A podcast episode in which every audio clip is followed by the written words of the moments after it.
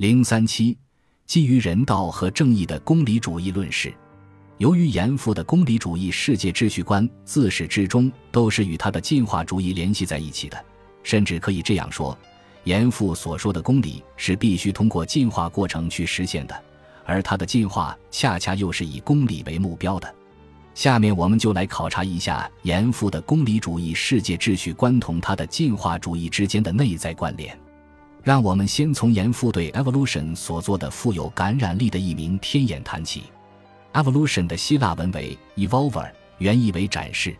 需要指出的是，拉马克、达尔文以及海格尔这三位19世纪的伟大进化主义者都没有用 evolution 这个词来表达他们的核心思想。达尔文只是在变迁的意义上用过这个词。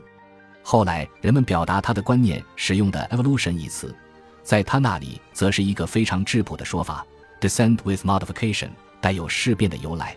达尔文没有用 evolution 一词，据认为与两个因素相关：一是当时 evolution 在生物学中已经具有了特定的含义，被用来描述与生物发展理论有所不同的胚胎学理论；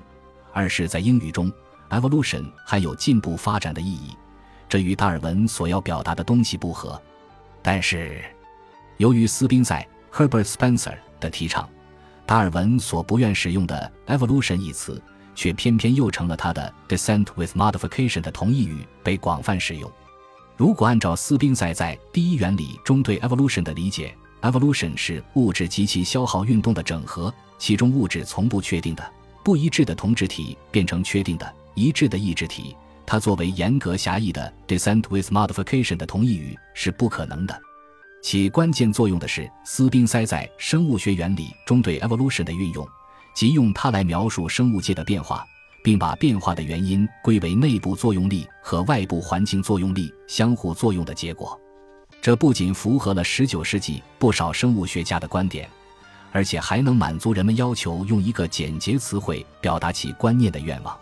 严复知道，evolution 一词是由斯宾塞确定的。如他说，天演西明义和路上最先用于斯宾塞而为之解说。严复所留意的也只是斯宾塞对 evolution 所做的世界观性的界定，他根本没有注意到达尔文的 descent with modification 概念，更没有注意到斯宾塞的 evolution 在什么意义上与达尔文的 descent with modification 相通。于是就出现了这样一种现象：对斯宾塞，他津津乐道于进化世界观；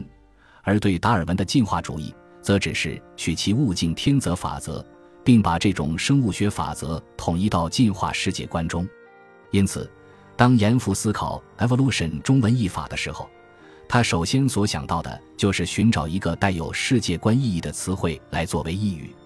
他把中国传统思想的核心观念“天同眼”结合起来，创造出了“天眼”这一具有宇宙观意义的 evolution 的译名。他把赫胥黎的 evolution and ethics 译为“天眼论”。也正是要满足他突出进化世界观的愿望。这里的根本是天，不用多说，天是中国传统思想中具有多重意义，或者说是容易引起歧义的观念之一。严复对这一带有迷雾般的词汇并不感到惊讶，他梳理了这个词在中国传统中的不同用法，并界定了他所说的“天眼”的“天”是何种意义上的“天”。中国所谓“天”字。乃明学所谓奇异之名，罪病思理而起争端，以神理言之上帝，以形下言之苍浩。至于无所为作而有因果之行气，虽有因果而不可得言之事偶，昔闻各有异字，而中国常语皆谓之天。如此书天一天字，则第一义也；天眼天字，则第三义也。皆绝不相谋，必不可混者也。凡读一老诸书与天地自面，只一作物化观念，不可死向苍苍团团者作想。苟如是，必不可通矣。天者何？自然之机，必知之事也。照这里的说法，天不是实体，只是物质自然而然的因果内在必然性。从自然而然意义上的天来说，严复的天眼与达尔文的自然选择观念。显然可以相通，只是严复的用法具有普遍世界观的意义，绝不限于生物学。严复需要的是解释世界的统一原理，斯宾塞的普遍进化观自然更适合他的胃口，他也很容易通过中国传统哲学观念把它表达过来。严复对进化的理解，也就是斯宾塞对进化所做的机械性的界定。斯宾塞尔知天眼界说曰：“天眼者，悉以聚质，辟以散利，方其用事也。物由纯而之杂，有流而之凝，有浑而之化，治理相柔，相继为变者也。”这样，在严复那里，进化作为普遍的世界法则，就把所有的物质运动变化都纳入它的范围之内。天眼既然是天道或宇宙的自然原理，它当然也毫无疑问地适合于人道或人类社会。即人道或人类社会必须遵循天眼，像斯宾塞所界定的意义的天道，展开其进化发展的历史过程。如严复说：“十九期民至大进步，以知人道为生类中天眼之一境，而非独生特造，中天地为三才，如古所云云者。”对此提出疑问是完全可能的。人类社会无论如何都不能同自然之物相提并论，制度是人制作的，不是自然的产物。事实上，严复遇到了这方面的质问，但他不会轻易在这一根本问题上有所让步。他坚信，人类社会及其制度归根结底是天眼的结果，是天眼中之一物。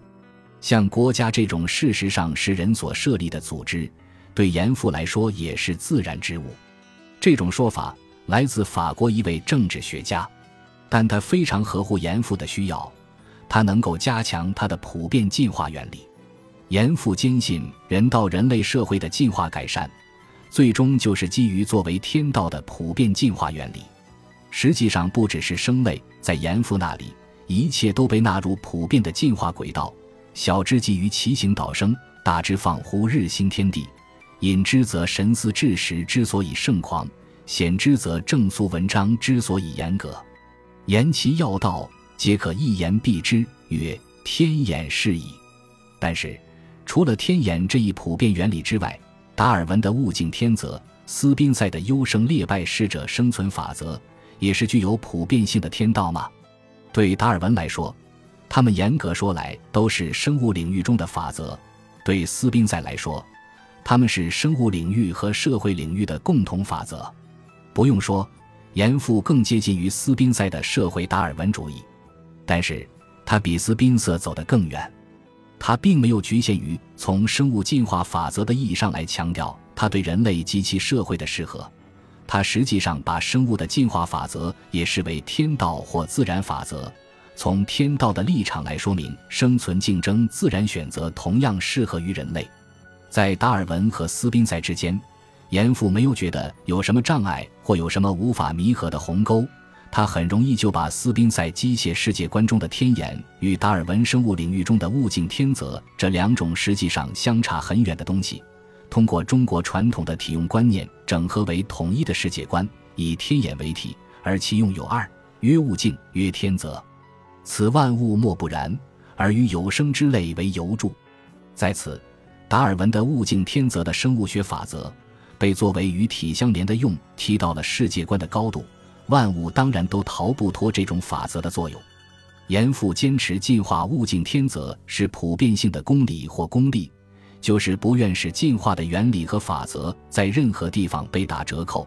尤其是在人类及其事物中，舟车大通、种族相见、优胜劣败之功利无所逃于天地之间。这样。斯宾塞基于个人竞争的政治不干涉主义自由放任主义，在严复那里就成了任天为治、天行上立等来自天道的必然性。